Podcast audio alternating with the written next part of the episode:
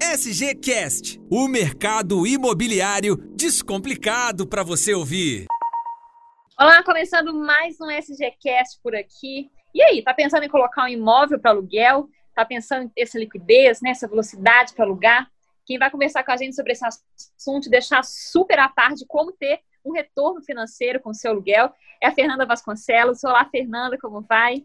Oi, Thaisa, tudo bom? Tudo bem. Diogo Souza Gomes com a gente também. Olá, Diogo.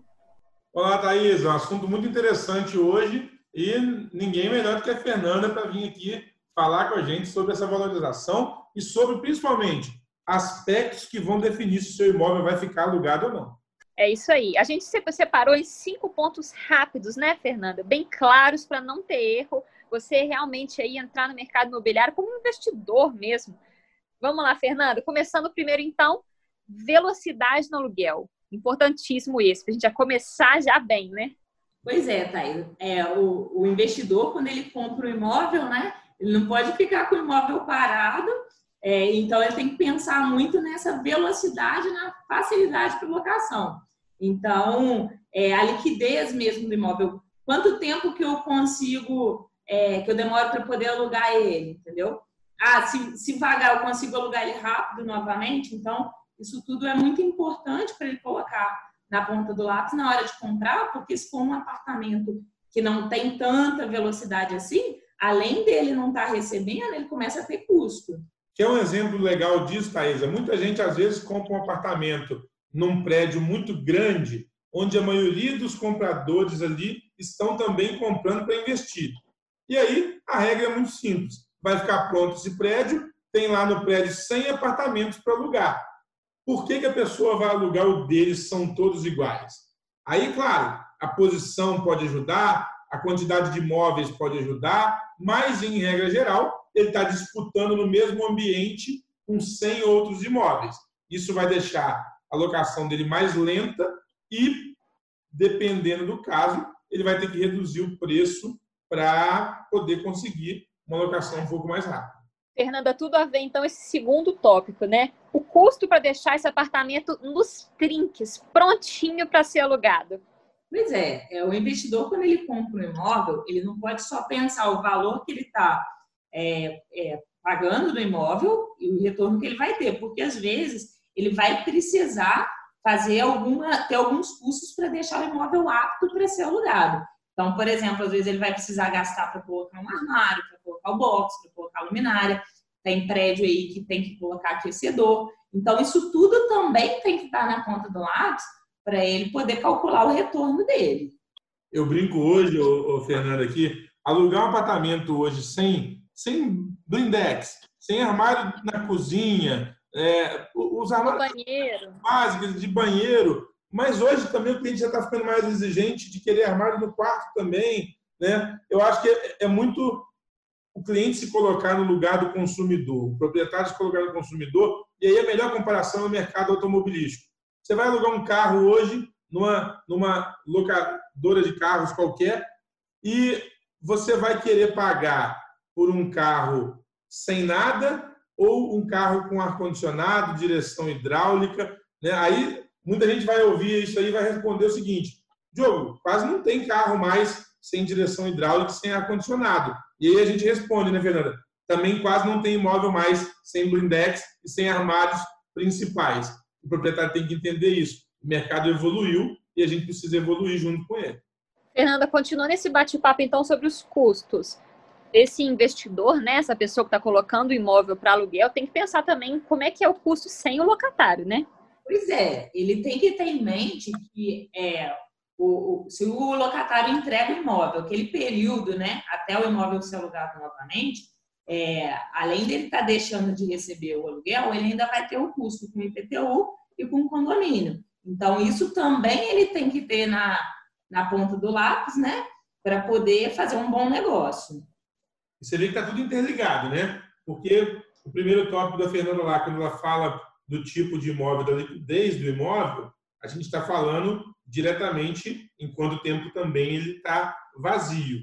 E de alguma forma ou outra, os acessórios que tem no imóvel ali, os detalhes do imóvel, também vão ajudar nessa liquidez e também vão ajudar a diminuir o tempo do imóvel vazio. Isso tudo vai, vai se somando ao retorno sobre o investimento do cliente.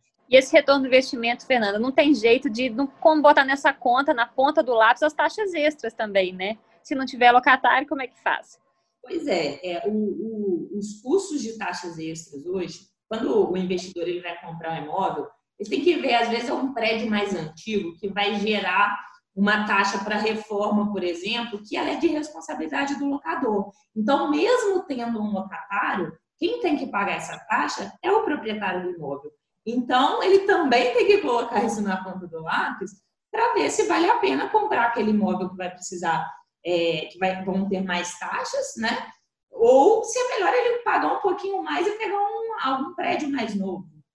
Eu acho que assim, Fernanda, a gente tem um exemplo muito claro para dar agora, né? A gente tem vários estúdios sendo entregues na cidade. E aí, o proprietário às vezes tem a ilusão de que, poxa, eu vou comprar um estúdio, vou comprar um apartamento novo, que eu não vou ter taxa extra.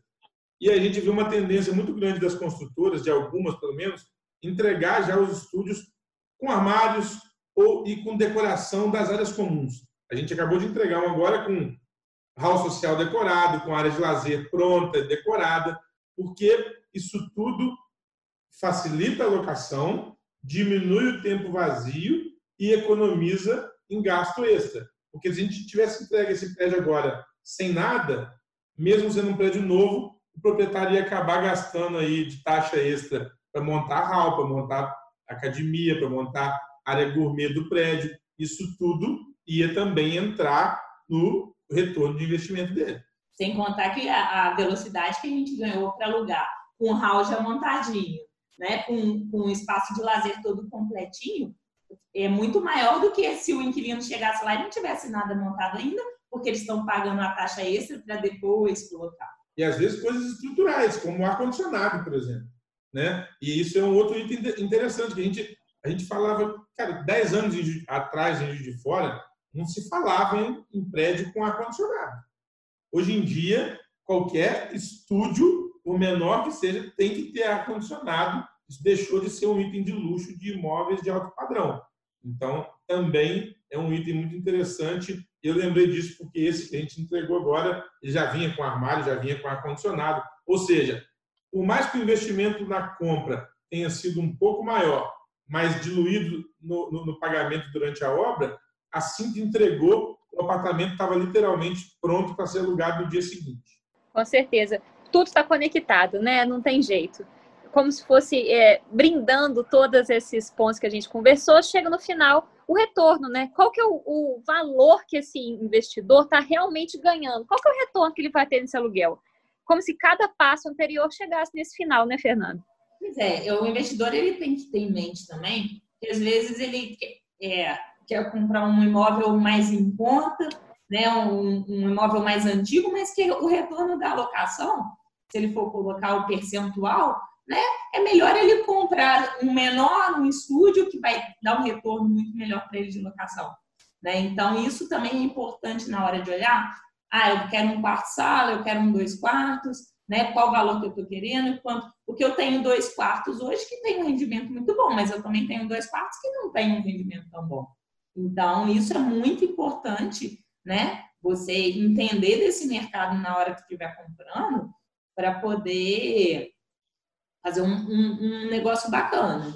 O que o cliente precisa entender hoje, Thaisa, é que ter profissionais como a Fernanda auxiliando no processo desde o início, isso aliado a uma empresa que tem uma estrutura de corretores que vão ajudar o cliente nessa decisão de compra, isso ajuda muito a deixar o investimento dele muito mais rentável, tanto na locação quanto na valorização do, do imóvel. E o cliente precisa, às vezes, entender que o mercado muda.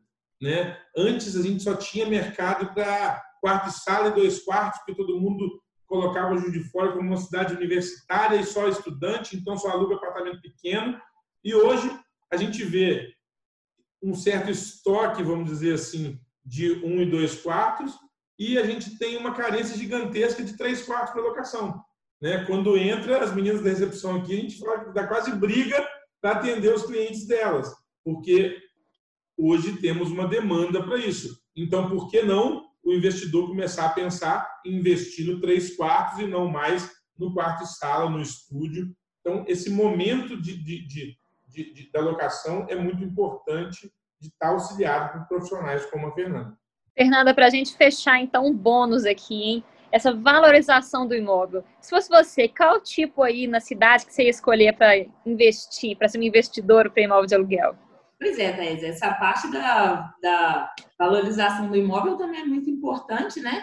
Porque o imóvel ele vai estar alugado, mas ele vai estar valorizando aí com o tempo. Então, além do rendimento do aluguel, você ainda vai ter o valor da valorização dele. Então, isso também é muito importante é, é, o, investidor ele verificar a área, a região que ele está comprando, se aquela região tem potencial de crescimento, né? Se, se aquele imóvel realmente vai ter uma, uma boa valorização no, no tempo, né?